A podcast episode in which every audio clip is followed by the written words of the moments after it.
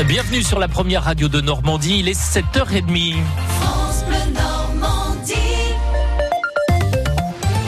Votre journal avec euh, Michel Legorju.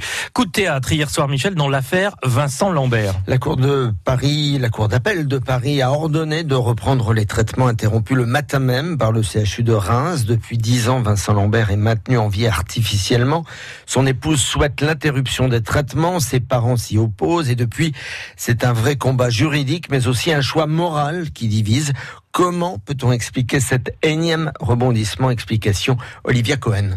Concrètement, cela veut dire que la décision d'interrompre les soins administrés à Vincent Lambert est suspendue pendant six mois, un délai sollicité par le Comité international des droits des personnes handicapées de l'ONU, le temps d'examiner le dossier sur le fond. La Cour d'appel de Paris s'est montrée sensible à deux arguments. Elle demande à l'État de respecter les recommandations d'un comité auquel la France est liée par un pacte qu'elle s'est engagée à respecter. Ensuite, elle a entendu l'argument des avocats des parents, à savoir qu'il n'y avait pas urgence à interrompre les traitements Maître Jérôme Triomphe, le premier à plaider à parler de crime d'État de coup de force international. La Cour, elle, s'appuie sur l'article 2 de la Convention européenne des droits de l'homme qui garantit le droit à la vie.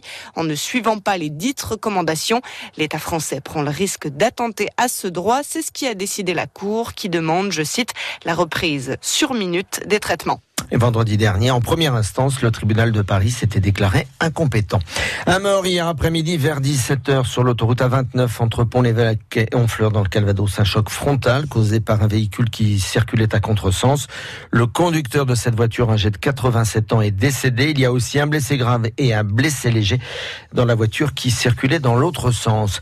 La mort du jeune homme blessé par balle à Hérouville-Saint-Clair ce week-end. Il avait été touché par un des deux coups de feu tirés samedi vers 1h du matin dans le quartier de la Grande Delle. La victime Théo était âgé de 19 ans. Il jouait au football à Colombelle. À cinq jours du scrutin, Emmanuel Macron donne sa vision de l'Europe. Le chef de l'État s'exprime dans la presse quotidienne régionale. Aujourd'hui, je ne peux pas être un spectateur, mais je veux être un acteur de cette élection, justifie le président de la République qui prend le risque de s'exposer en cas de victoire, comme en 2014, de l'extrême droite. L'Europe, concrètement, on en parle toute la semaine sur France Bleu. L'occasion de nous pencher ce matin sur euh, l'Europe et l'agriculture. Eh bien, les aides directes de l'Union européenne garantiraient en moyenne 80% de leurs revenus aux agriculteurs. Autrement dit, même en baisse, elles sont indispensables. C'est ce que nous dit ce matin Michel Lafont, agroéconomiste à la Chambre régionale. Si on parle en euros, en fait, la France euh, dispose d'un budget de l'ordre de 8 milliards d'euros par an issus donc euh, de la politique agricole commune qui sont donc euh, répartis hein, euh, sur les différents territoires et auprès des agriculteurs en fonction d'un certain nombre de dispositifs que la France a choisis pour la période 2014-2020. Pour la Normandie, l'ensemble de l'enveloppe, donc des aides directes à l'agriculture, mais aussi on compose des aides de second pilier, c'est aux alentours de, 600 millions d'euros par an qui sont à, disposition, qui sont distribués selon un certain nombre de critères un petit peu différents les uns des autres autres et qui font toute la, spécificité de cette, euh, de cette politique européenne. Nous avons un budget européen qui est relativement petit, 1% hein, de la richesse créée, et dans ce budget-là, l'agriculture, effectivement, représente aujourd'hui 30%. C'est sans doute pas suffisant par rapport à tout ce qu'on peut faire avec le budget, le budget agricole. Voyons aussi le verre à moitié plein et disons que c'est déjà pas mal. À 8h30, notre plus de l'info sera consacré à l'Europe et à la protection des espèces animales et végétales. Un plus de l'info à retrouver sur francebleu.fr.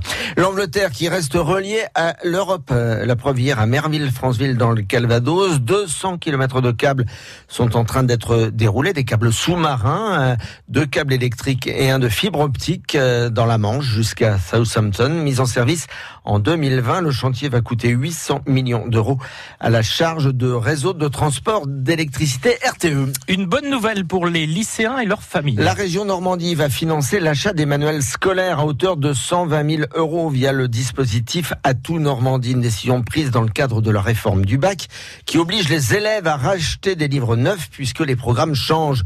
Le dispositif concerne les futurs élèves de seconde, de première, ainsi que les élèves de terminale qui ne pourront pas revendre les leurs à la fin de l'année, Christine Wurtz. Avec la réforme du bac, tous les programmes scolaires vont changer. À la rentrée prochaine, les familles devront donc dépenser 240 euros environ pour l'achat de livres neufs, alors qu'habituellement, elles profitaient des bourses aux livres scolaires achetés moitié prix.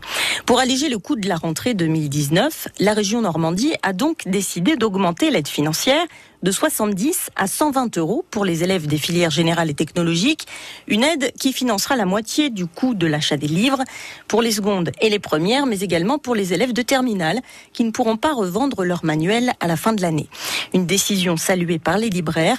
La vente des livres scolaires représente 20 à 30% de leur chiffre d'affaires chaque année. Il s'agit bien d'une aide de 120 euros et non 120 000, comme j'ai pu le dire il y a quelques instants. La région totale va investir 7 millions 700 000 euros. Notre invité, on parlait encore gros sous tout à l'heure, euh, Thierry Tenaillot, directeur du pôle de gestion fiscale des finances publiques du Calvados. Car Sylvain, vous ne l'avez pas oublié. C'est le dernier jour de déclaration dans le département. Du Calvados, oui, ce sera la semaine prochaine dans l'Orne et la Manche. En football, le début des barrages d'accession ce soir. Paris, le Paris Football Club reçoit Lens. Le vainqueur jouera contre Troyes en fin de semaine. Et le vainqueur de ce match-là, celui de la fin de la semaine, jouera le 18e de Liga, qui pour l'instant est le Stade Malherbe de Caen. Le basket avec euh, un entraîneur euh, qui est confirmé au camp basket Calvados, Fabrice Coursier. Il a resigné pour trois ans. Et puis je vous donne des nouvelles à 7 heures de la Normandie Channel Race. Donc le classement est il y a une demi-heure.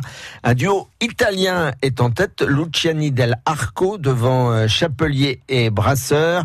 Les Normands, Cédric Château est quatrième, Maisonneuve est cinquième et Duc, Louis Duc, hein, est à la septième place. Quintet d'aujourd'hui à Maison Lafitte, les pronostics d'Hervé Fortin, 10, 4, 13, 14, 18, As et 6.